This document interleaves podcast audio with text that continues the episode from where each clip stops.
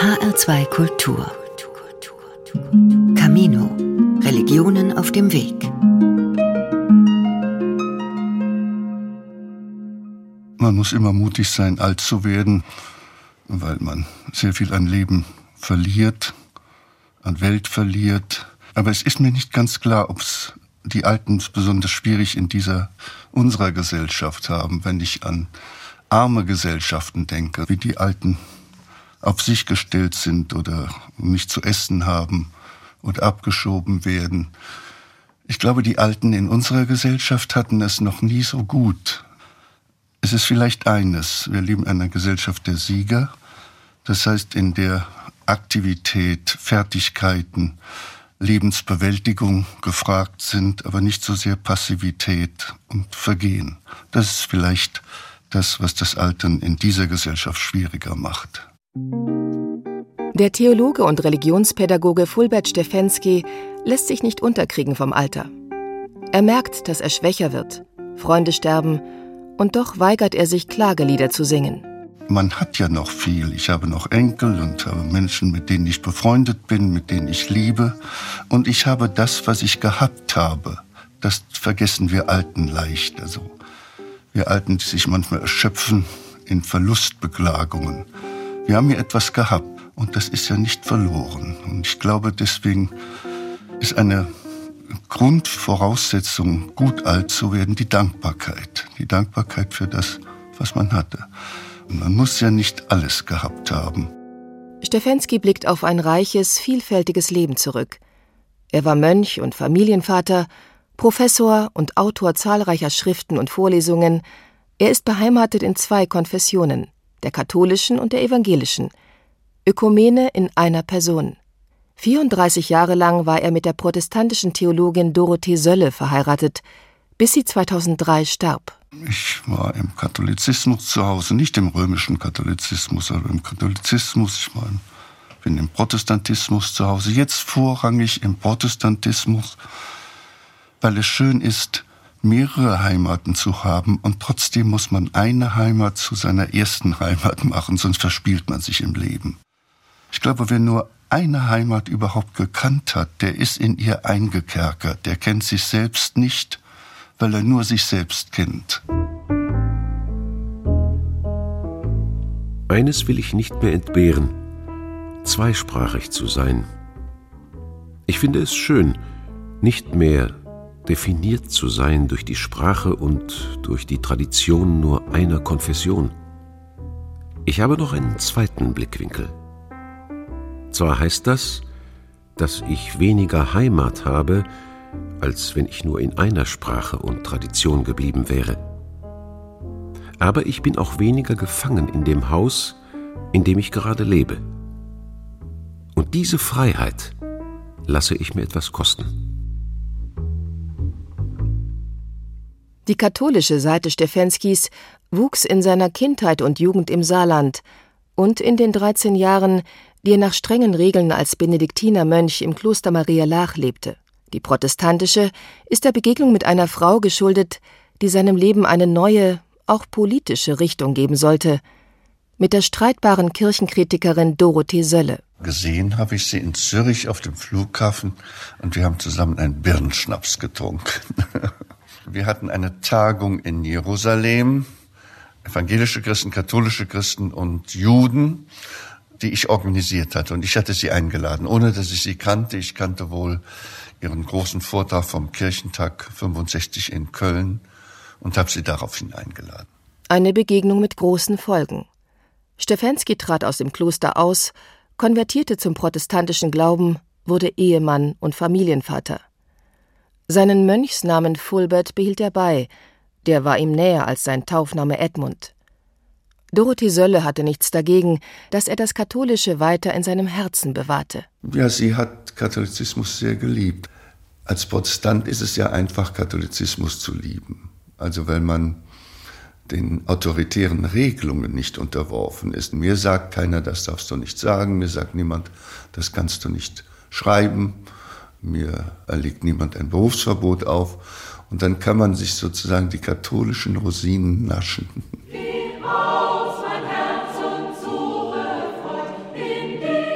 Rom, der Vatikan, der Papst, die starre Institution Kirche, die Frauen so wenig Platz einräumt, all das gehört nicht zu den Rosinen, die Stefensky nascht. Wohl aber die Idee eines einfachen Lebens, das Geborgensein in der Gemeinschaft, die Lieder und die Rituale des Alltags. Man hat einen Heiligen gehabt, zu dem man gebetet hat, bei zu großen Kopfschmerzen. Das war übrigens Johannes der Täufer. Ist einsichtig, weil dem ja der Kopf abgeschlagen wurde. Man hat eine Gebetsformel gewusst bei zu großem Gewittern und so weiter. Wenn Sie an die 14 Heiligen denken, also Figuren, für die besonderen Anliegen der Menschen, für eine gute Schwangerschaft, gegen Sprachschwierigkeiten, die heilige Katharina von Siena zum Beispiel. Dabei war ein Stück Magie, ganz klar. Aber mich stört dieses Stück Magie nicht. Die Menschen hatten eine höchst praktische Religion. Also das heißt, mit ihrer Lebenswirklichkeit verbundene Religion. Und das geht im Katholizismus natürlich auch zurück nicht aber in seiner Erinnerung. Es waren glückliche Kindertage im saarländischen Dorf, ein geborgenes Leben, bis die Schrecken des Zweiten Weltkrieges in seine heile Welt einbrachen. Da war er sechs Jahre alt. Ja, wir sind 39 evakuiert worden, also von der Saar nach Halberstadt in der Nähe des Harzes. Das war für uns wie Exil in Babylon. Die Leute waren ja noch nicht gewohnt zu reisen. Sie waren ja immobil und das Heimweh, wir waren ein ganzes Jahr dort, das Heimweh war riesig groß. Heimweh ist ja eine fast ausgestorbene Krankheit in einer mobilen Gesellschaft. Noch ein zweites Mal musste die Familie fliehen. Diesmal starb der Vater unterwegs. Die Kinder halfen Nahrung zu beschaffen, stehlen, sammeln, egal wie. Dass es uns geprägt hat, das ist klar. Dass es uns die Macken gesetzt hat, ist auch klar. Ich kaufe zum Beispiel immer zu viel ein. Heute noch, ja. Und ich denke mir manchmal, das hat damit zu tun. Oder wenn ich irgendwo über Land fahre, irgendwo einen Vortrag habe und sehe einen Bauernstand, da wird Leberwurst verkauft und Äpfel und Apfelsaft. Ich habe immer das Gefühl, ich muss Beute mitbringen. Auch für seine Familie. Im Kloster hat er sich um Nahrung nicht kümmern müssen. Dann aber war er mit einer Frau verheiratet, die voller Engagement versuchte, die Welt zu verändern, die wenig Zeit auf den Haushalt verwandte und abends Gedichte schrieb. Schaffe mir Gott ein neues Herz, das alte gehorcht der Gewohnheit. Schaff mir neue Augen, die alten sind behext vom Erfolg. Schaff mir neue Ohren, die alten registrieren nur Unglück.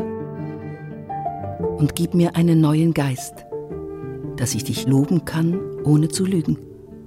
Mit Tränen in den Augen, wenn's denn sein muss. Aber ohne zu lügen. Christus wird auch heute gekreuzigt, jeden Tag. Und wenn man das verstanden hat, dann kann man jetzt nicht so emotionsfrei irgendeine Neuanschaffung irgendwelcher Panzer hinnehmen, als hätten die gar nichts zu tun mit den hungernden Kindern. Sie haben zu tun. Das Leiden der Menschen war ihr ein theologisches Anliegen, nicht nur ein politisches Anliegen. In diesem Zusammenhang hat sie eben gesagt, man kann eigentlich nicht beten, ohne auch politisch zu beten. Man kann nicht Christ sein, ohne auch ein politischer Christ zu sein. Dorothee Sölle war eine herausfordernde Partnerin.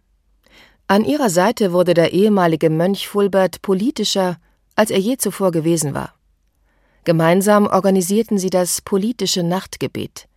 Vier Jahre lang wurde es einmal im Monat in der evangelischen Antoniterkirche in Köln gefeiert. 68, 69, das war ein Versuch in Köln, gesellschaftliche Zustände, gesellschaftliche Missstände vor der eigenen Tradition in Gottesdiensten zu bedenken, die politischen Nachtgebete. Themen der politischen Nachtgebete waren die Diktaturen und Kriege in der Welt, die Untätigkeit der deutschen Politiker, die militärische Aufrüstung und vieles andere. Nichts, was normalerweise in Kirchen zu hören war. Die Konflikte mit den Kirchenleitungen hatten zur Folge, dass Dorothee Sölle nach ihrer Habilitation weder eine ordentliche Professur an einer deutschen Hochschule noch eine feste Stelle bei der evangelischen Kirche bekam. Schließlich lehrte sie zwölf Jahre lang in New York, aber auf Dauer war die Distanz zu weit, Denn Fulbert und die Kinder lebten in Hamburg, wo er eine Professur für Religionspädagogik innehatte. Als ich Fulbert kennenlernte, da war das auch für mich eine ganz neue Erfahrung, so einen Katholiken, also sogar einen ehemaligen Mönch kennenzulernen, der aus einer bestimmten geistlichen und spirituellen Tradition kommt und dann dieses Erbe ja eben auch in die evangelische Kirche eingebracht hat. Hans-Jürgen Benedikt, Hamburger Theologieprofessor, Friedensforscher und langjähriger Freund von Fulbert Stefensky. Als Hamburger Jung hat man immer gelernt, die Katholiken sind ja eigentlich alle Heuchler. Nicht? Das war so, die machen irgendwas nicht? und dann beichten sie das und dann sündigen sie wieder von vorne. Stefensky passte nicht in Benedikts vorurteilsbeladene Erwartungen. Er stellt hohe Anforderungen an die Kirche. Er insistiert ja darauf, dass die Kirche oder auch die Religion das Haus ist, das die Träume verwaltet, wie er dann sagt. Also, dass die religiöse Sprache eine unaufgebbare Sprache ist, wenn die Menschheit denn ja menschenwürdig leben will und eine menschenfreundliche Welt gestalten will. In Deutschland sind die Kirchen heute leer. Die Zahl der Gemeindemitglieder schrumpft, es fehlen Priester. Aber für Stefensky ist das alles kein Schreckensbild. Die Kirchen werden kleiner, sie werden bedeutungsloser und sie werden reicher. Ich meine nicht im materiellen Sinn, da waren sie reich genug aber sie werden reicher äh, an ihren geistigen Gaben. Ich habe überhaupt keine Sorgen, dass die Kirchen verschwinden. Wo verschwindet ihre Macht? Und das ist, glaube ich, ganz jesuanisch. Es ist schön, dass wir nie mehr Kirchen bauen können wie den Petersdom oder andere mächtige Pompbauten. Die Kirche wird ärmer und stärker im Geiste Christi, glaube ich. Und die Kirche ist befreit davon, dem Staat oder der Gesellschaft zu dienen. Fulbert hat die Fähigkeit, etwas so schön zu sagen, wie es nicht ist oder noch nicht ist. Er sagt etwas und erweckt damit eine gewisse Sehnsucht, die einen für den Moment dann auch tröstet und im Glauben befestigt.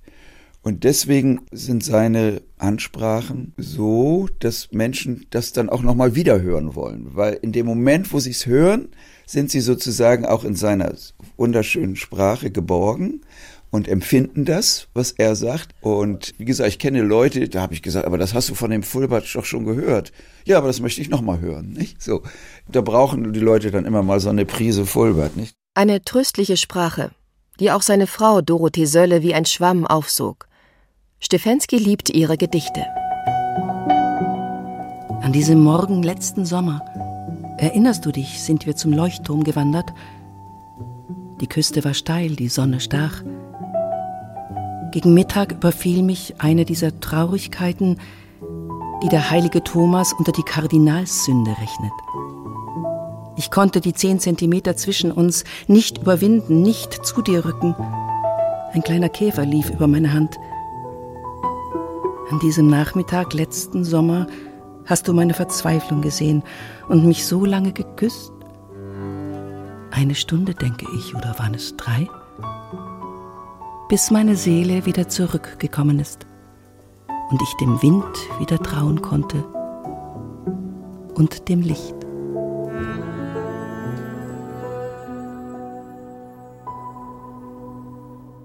Während Dorothee Sölle unterwegs war, eingeladen zu ungezählten Vorträgen und Seminaren, wenn sie an Sitzblockaden gegen Pershing-Raketen oder Giftgasdepots teilnahm, hielt Stefensky ihr den Rücken frei. In politischen wie in Glaubensfragen war er der Sanfte, sie die Radikale. Er nahm sich zurück, sie preschte vorwärts. Die Einseitigkeit, die ich befürworte und die mir oft vorgeworfen wird, ist eine Einseitigkeit des Gewissens. Das kann sich nicht ständig entschuldigen damit, dass ja die anderen auch grässliche Schweinehunde sind. Was mir oft vorgeworfen wird, äh, ist, seien Sie doch nicht so emotional.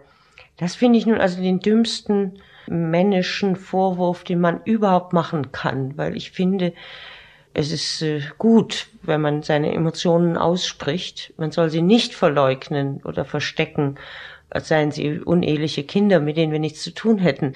Sie war eine zornige Frau, Zorn ist eine Begabung des Herzens. Wer Unrecht sieht und nicht zornig ist, der ist, ist eben verstümmelt. Und sie konnte sehr in Rage geraten, ja. Sie war eine einseitige Frau. Auch Einseitigkeit ist die Eigenschaft eines gebildeten Herzens, also einseitig für, für die Entrichteten oder Armen. Und auch das ist eine Fähigkeit. Manchmal, sagt Stefensky, seien sie in politischen Fragen auch unterschiedlicher Meinung gewesen und hätten darüber gestritten. Das ist, glaube ich, auch das Zeichen einer guten und wachen Ehe, dass man nicht wie zwei Möpse, die sich gleichen, in allem daherläuft durchs Leben, sondern dass man sich wirklich auch streitet. Auseinandersetzung ist ein, ist ein Liebesspiel auch. Wenn Menschen sich im Grunde gut verstehen, dann können sie wundervoll streiten. Streiten, ohne polemisch, aggressiv, bitter oder böse zu werden. Dorothee Sölle und Fulbert Stefensky waren in vielem unterschiedlicher Meinung, doch was sie verband, eine tiefe gegenseitige Wertschätzung und Liebe, hatte viel größeres Gewicht. Als ihre Kinder erwachsen waren, wurden sie häufig gemeinsam zu Veranstaltungen eingeladen. Wir haben auch öffentlich gerne gestritten. Noch in ihrem letzten Vortrag, wir haben es oft so gemacht, dass sie einen Vortrag gehalten hat und ich habe darauf geantwortet oder umgekehrt. Ihrem letzten Vortrag sind wir uns in die Haare geraten zur großen Erheiterung der Leute. Ich glaube, es ging um die Rolle des Prophetischen im Christentum. Das war einer der letzten Streite, die wir hatten. Sie haben ja auch zuletzt auch noch in Bad Boll über den Tod diskutiert. Gibt es eine Jenseitshoffnung auf ein ewiges Leben? Und Dorothee hat ja gesagt, nein, ich bin ein Tropfen im Ozean. Es ist nicht wichtig, dass ich irgendwie weiterlebe, sondern dass Gott weiterlebt, also eigentlich die Wirklichkeit Gottes. Und Fulbert hat ja immer gesagt, nein, also die Menschen, die leiden in diesem Leben, die müssen geradezu eine Hoffnung haben, dass sich etwas ändert. Ich kann mir nicht vorstellen, dass das Leben einfach verlischt, der Sinn des Lebens einfach verlischt und nichts mehr da ist. Ich könnte mir es noch für mich vorstellen, aber wenn ich sehe, wie Menschen um das Leben gebracht werden, wenn ich zum Beispiel die ertrinkenden Kinder jetzt sehe im Mittelmeer, dann kann ich den Schrei nicht weglassen, Gott rette sie. Ich weiß aber nicht, was wird und ich muss es nicht wissen. Ich glaube, unser Fehler war, dass wir auch theologisch immer zu viel wissen wollten. Die Menschen haben ein Recht, sich Bilder zu machen von dem, was sein wird. Bilder, sind Flüge der Hoffnung, könnte man sagen. Wenn Menschen sagen, sie sind dann in der Ruhe, sie sind im Glück, sie sind im Angesicht Gottes und so weiter. Es sind große Bilder der Hoffnung, ohne die der Mensch nicht auskommt. Aber er muss zugleich wissen, dass es Bilder sind und nicht Realitäten. Wir haben den längeren Atem. Wir brauchen die bessere Zukunft zu uns gehören Leute mit schlimmeren Schmerzen, die Opfer des Kapitals. Bei uns hat schon mal einer Brot verteilt. Das reichte für alle. Wir haben ja viel voneinander abgeschrieben. Das war, war fast wie ein Liebesspiel, dieses Abschreiben. Ich muss darüber was machen, hast du nicht einen Text dazu? Dann kramte man ja. Oder kann mich erinnern, dass ich sagte, ich brauche einen Text zu diesem Thema. Ja, ich habe was dazu. Und sie brachte einen Text, ihr Name stand drüber und ich sah, es ist mein Text. Und das ist herrlich gewesen, diese Art von Plagiat, die ja sonst nicht so erwünscht ist. Die Sprache war ein starkes Bindeglied zwischen beiden. Meditationen schrieben sie oft fortlaufend, wie einen zweistimmigen Gesang. Heute glaube ich, dass Gott uns alle braucht, um wirklich gute Macht zu haben. Denn gute Macht ist immer solche, die sich verteilt, die andere stark macht gegen den nächsten Krieg und die weitere Zerstörung der Luft, die unsere Enkel atmen werden. Gott will geteilt werden. Wir sind nicht allein. Wir haben Geschwister. Befreit von dem Wahn, das Ganze zu sein, sind wir Teil der Wahrheit, die die Welt erleuchtet. Sind wir Teil der Kraft, die das Leben trägt, Teil des Trostes, vor dem die Tränen versiegen. Im April 2003 starb Dorothee Sölle während einer Veranstaltung in Bad Boll. Plötzlich. Ihr Tod war Fulbert Stefensky in eine große Einsamkeit. Als wir Freunde dann ihn besucht haben, da hat er dann auch immer gekocht. Und das war einfach wichtig. Also auch das Kochen war eine Art und weise mit dem Schmerz und der Trauer um Dorothee umzugehen. Und dann hat er ja ihre und seine Predigten veröffentlicht und hat uns, die wir ihn dann häufig in dieser Trauerphase besucht haben, das Buch gewidmet mit dem Motto den verfressenen Tröstern. Ja, wir sind endlich, also nicht nur am Ende unseres Lebens, wir sind in allen Dingen endlich. Wir sind im Glück endlich, die Ehe gelingt uns vielleicht ein großes Stück, aber nicht ganz, die Erziehung unserer Kinder gelingt uns ein großes Stück, aber nicht ganz. Die Arbeit gelingt halb. Aber es gibt auch so etwas wie die Süße der gelungenen Halbheit. Ich glaube, man entmutigt sich selbst, wenn man immer auf die Ganzheiten starrt. Ein halbes Glück ist viel Glück. Es gibt ein schönes englisches Kindergedicht, das heißt, auf halber Treppe stehe ich, nicht ganz oben, nicht ganz unten, auf halber Treppe. Das ist das Leben. Wir hatten viel und hatten nicht alles. In hohem Alter, als er nicht mehr so tief in seiner Trauer gefangen war, hat Stefensky noch einmal etwas Neues gewagt. Die alte Heimat Hamburg verlassen, Deutschland verlassen. Er heiratete die katholische Theologin Lee Hangardner und übersiedelte in die Schweiz. Er ist eigentlich ungehörig. In meinem Alter bricht man auf ins Altersheim oder man macht sich kleiner, ich habe Menschen gefunden und wir lieben uns und das ist natürlich die wichtige Stelle der Beheimatung. Aber beheimatet bin ich eigentlich nicht dort. Also Wurzeln schlagen kann man in diesem Alter in einem ganz frommen Land nicht. Von Luzern bricht Fulbert Stefensky immer wieder auf, sei es nach Hamburg, um Kinder, Enkel oder Freunde zu besuchen, sei es, wie 2017 auf den Evangelischen Kirchentag, um im Berliner Dom eine Bibelarbeit zu leiten. Aber er sei im Alter nicht frommer geworden, sagt er. Das sagt man ja, dass die alten Leute die Zähne und die Zweifel verlieren. Das mit den Zähnen stimmt, mit den Zweifeln weiß ich nicht. Und es war nie ganz leicht, an Gott zu glauben. Auch im Alter nicht. Und trotzdem, manchmal gibt es so etwas wie die Ergebung. Ich finde das ein schönes Wort. Man wehrt sich nicht mehr, man nimmt hin, was ist. Und das ist eine Form der Frömmigkeit auch. So ganz ergeben ist er aber noch nicht. Die Welt geht ihn immer noch etwas an. Dass im Zuge der Feiern zum 500. Jubiläum der Reformation auch kritische Aspekte benannt wurden, empfand er als wohltuend. Ich glaube, das letzte Reformationsjahr war keine Siegeserinnerung. Also wie ruppig sie, die Kirchen zum Beispiel mit Luther umgegangen sind, zu Recht. Das hat sie eigentlich eher geehrt. Ich würde mir vorstellen können, dass die evangelische Kirche in Deutschland sich mal nicht mehr lutherische Kirche nennt. Eine Kirche nach einem Menschen zu benennen, das halte ich immer für fragwürdig. Es ist die Kirche Jesu. Und außerdem war Luther eine zu zweideutige Person. Zu resignieren sei eine wichtige Aufgabe des Alters, sagt Stefensky. Resignieren, nicht in Verbitterung, sondern die Zeichen der Macht abzulegen, anzuerkennen, dass die Moralvorstellungen der Kinder und Enkel anders sind als die eigenen, auch wenn es schwerfällt. Verluste und Schmerz zu ertragen und trotzdem dankbar zu sein, in Heiterkeit auf eigene Fehler zu schauen und trotzdem nicht zu schweigen, angesichts des Elends und Unrechts auf der Welt. Wir Alten sollten nicht so einverstanden sein mit dem, was in unseren Gesellschaften passiert. Ich könnte mir vorstellen, so eine heiter humpelnde Demonstration von Alten gegen die Zerstörung der Welt oder gegen das, was mit den Flüchtlingen geschieht.